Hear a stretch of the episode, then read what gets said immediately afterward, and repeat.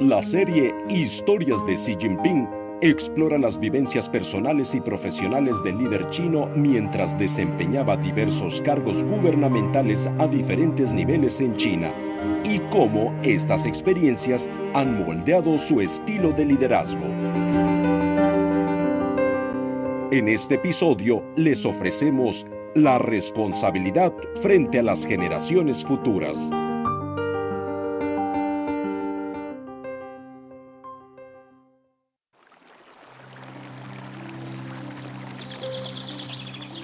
En 2005, Xi Jinping propuso en el distrito de Anchi el concepto de que las aguas cristalinas y las montañas verdes son activos inestimables, mientras se desempeñaba como secretario del Comité Provincial de Zhejiang del Partido Comunista de China. En la década de 1990, la pequeña aldea de Yuzhun, en el distrito de Anchi, se veía abrumada día y noche entre los rugidos de las nuevas canteras y el ruido de la maquinaria. Los aldeanos lograron enriquecerse en pocos años gracias a las cementeras que producían piedra caliza de alta calidad de las montañas locales. Las bolsas de dinero engordaron y el pueblo se hizo famoso en la región por su riqueza. Sin embargo, sin darse cuenta, pagaron un precio enorme, ya que el pueblo se cubrió de suciedad y sus ríos se contaminaron. En 2003 se lanzó el proyecto de construir una provincia ecológica en todo Zhejiang, entonces, la aldea de Yuzhun decidió cerrar tres canteras y una fábrica de cemento. Como consecuencia, los ingresos de los aldeanos disminuyeron y el halo de pueblo acomodado se desvaneció. Algunos aldeanos no estaban contentos con la situación. ¿Crecimiento económico o protección medioambiental?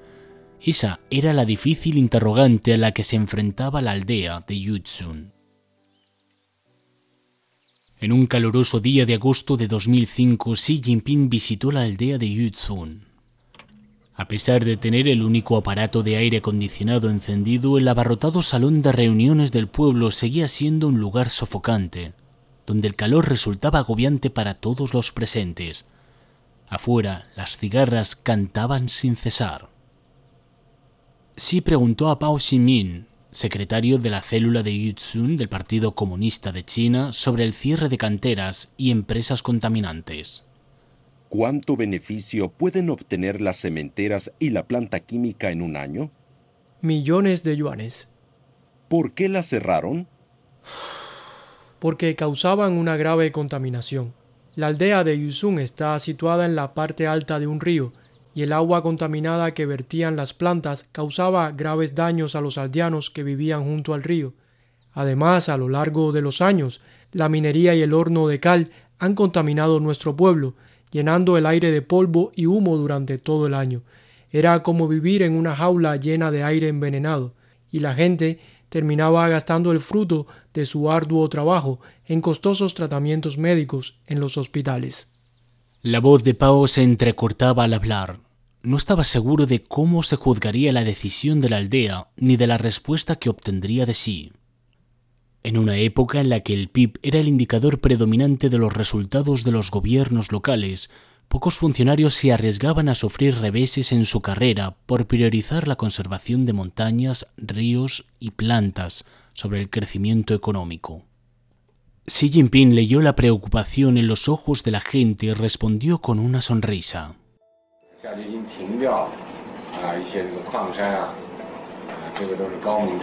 Cerrar las canteras y la planta de procesamiento fue una decisión brillante. Antes hablábamos de desarrollar la economía preservando el medio ambiente, pero lo cierto es que las aguas cristalinas y las montañas verdes son activos inestimables por derecho propio. Los recursos ecológicos figuran entre los más valiosos, no podemos limitarnos a explotarlos en aras del desarrollo económico, ya que esto puede suponer un gran coste. Hay cosas que debemos hacer y cosas que nunca debemos hacer. Una cosa es segura, no podemos caer en el modelo de desarrollo insostenible del pasado. Los aldeanos se sintieron plenamente seguros con las palabras de sí, que trazaba claramente una dirección para que la aldea iniciara su desarrollo ecológico. Pocos días después, sí publicó en el diario de Zhejiang un comentario titulado Las aguas cristalinas y las montañas verdes son activos inestimables, que más tarde sería conocido como la teoría de las dos montañas. El artículo señalaba que si las ventajas de tener aguas cristalinas y montañas verdes podían transformarse en fortalezas de la agricultura ecológica, la industria y el turismo, entonces estos recursos naturales podrían convertirse realmente en montañas de oro y plata. A lo largo de la década siguiente y en lo adelante, la aldea de Yutsun pasó de vivir de las montañas a conservarlas y enriquecerlas. Con la conservación del medio ambiente como condición previa, el pueblo promovió activamente el turismo rural e impulsó la integración de las industrias cultural, turística y agrícola. En este proceso, las primas ecológicas se canalizaron continuamente en beneficios económicos y sociales, Yutsun se transformó en una hermosa aldea con una próspera economía local. En la actualidad, el ingreso económico total de la aldea de Yutsun asciende a 13,05 millones de yuanes anuales, mientras que el ingreso per cápita de sus habitantes supera los 64.000 yuanes. Esto ha llevado a una creciente prosperidad en la vida de los aldeanos. Luego, este concepto de desarrollo ecológico se extendió más allá de la provincia de Zhejiang a todo el país. Decenas de miles de aldeas han desarrollado prósperas industrias, preservando al mismo tiempo sus valiosos recursos ecológicos. De esta forma han encontrado su propio camino hacia el desarrollo verde.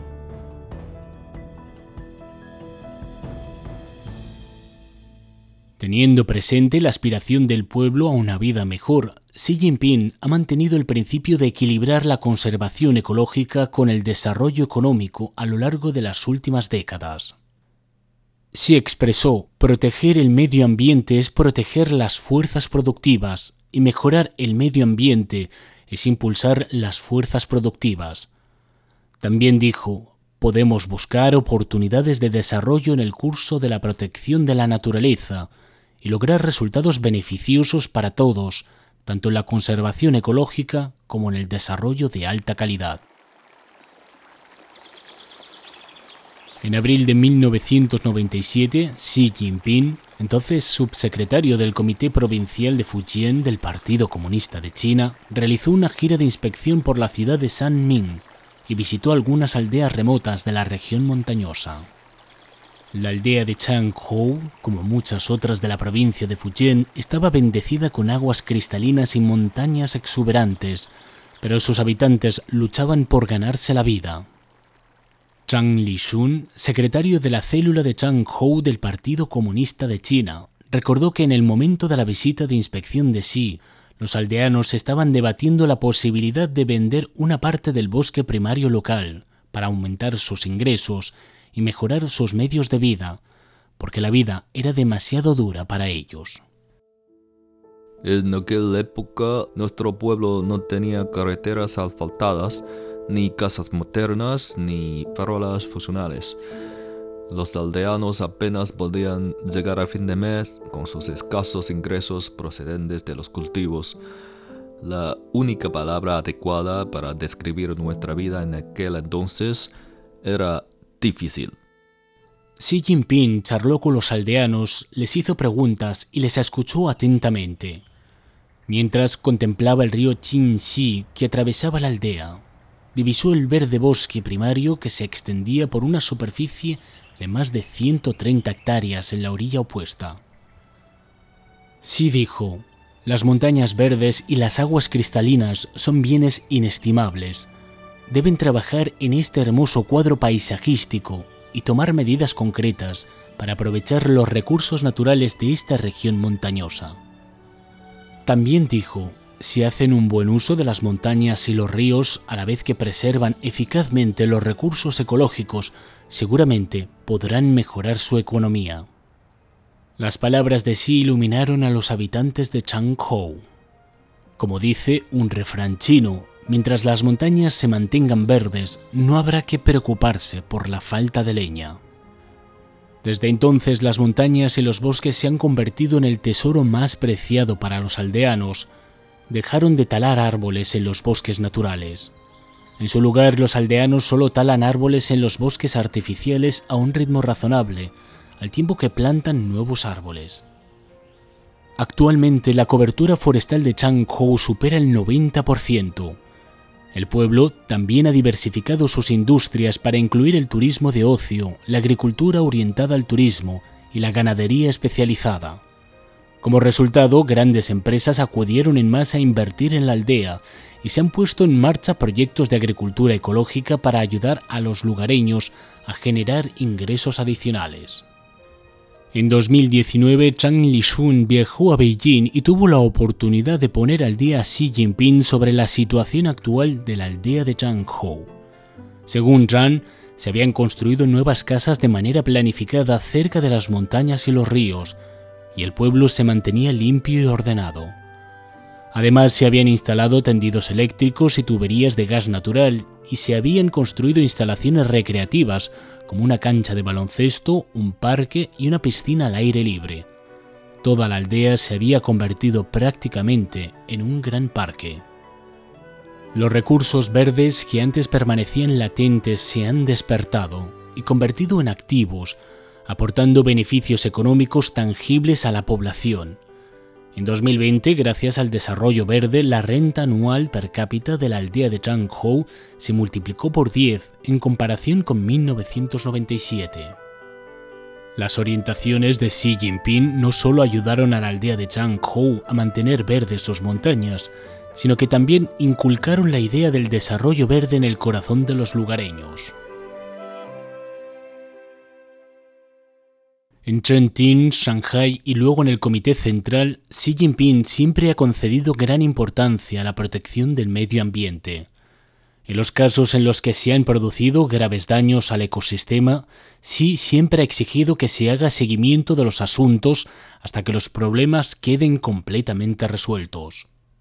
Una vez Xi dijo, debemos decidirnos por lo que realmente queremos, cuando se trata de protección ambiental, que es de suma importancia, debemos basar nuestras decisiones en el bienestar y el consentimiento de nuestro pueblo.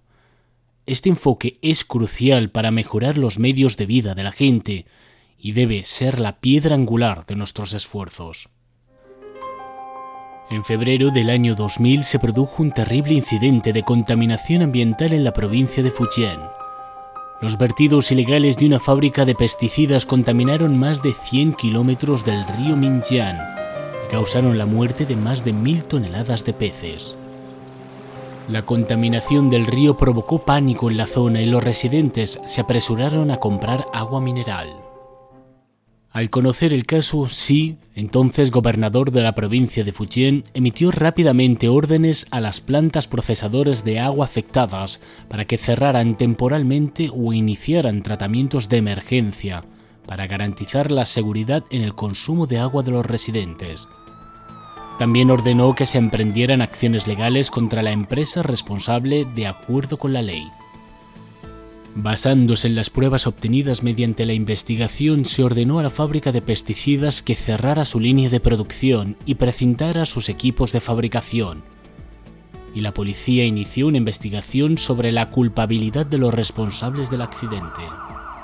Se declaró que este tipo de accidentes medioambientales deben tomarse en serio y que nunca deben tolerarse problemas medioambientales que puedan dañar la salud de las personas.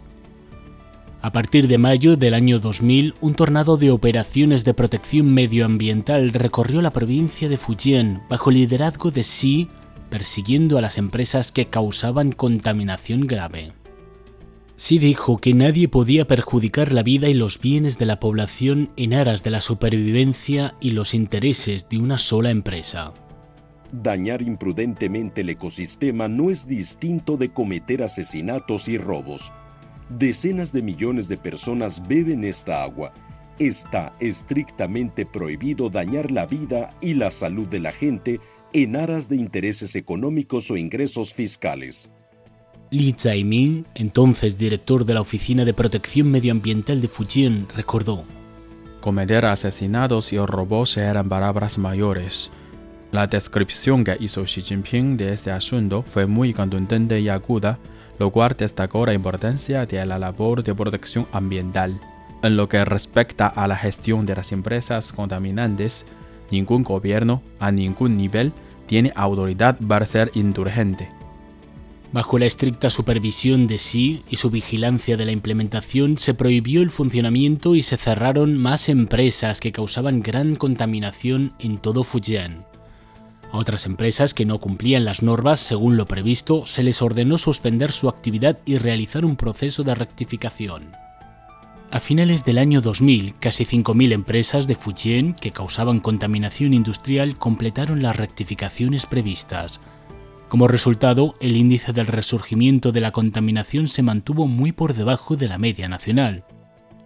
12 sistemas hídricos experimentaron una mejora continua de la calidad del agua. La proporción de aguas superficiales de buena calidad en la provincia, en 2001, fue casi 47 puntos porcentuales superior a la de 1995. Sí afirmó que nadie debe cruzar la línea roja en materia de protección medioambiental.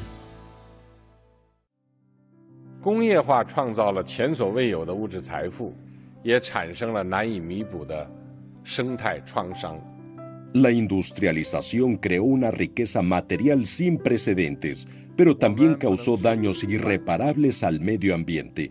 No podemos perseguir el desarrollo con métodos destructivos, agotando el legado de nuestros antepasados y las opciones de nuestras generaciones futuras. Proteger el medio ambiente contribuye a los tiempos actuales y también beneficiará a las generaciones venideras. Merece la pena, cueste lo que cueste. En la medida en que la economía china transita desde un crecimiento de alta velocidad hacia un desarrollo de alta calidad, Xi Jinping afirma que el país dará prioridad a la protección del medio ambiente y promoverá estilos de vida ecológicos, lo cual garantizará el desarrollo sostenible y creará un futuro mejor para todos. Para así construir la armonía entre la humanidad y la naturaleza es parte esencial de la modernización china y también una responsabilidad que asume por la historia, por el pueblo y por las generaciones futuras.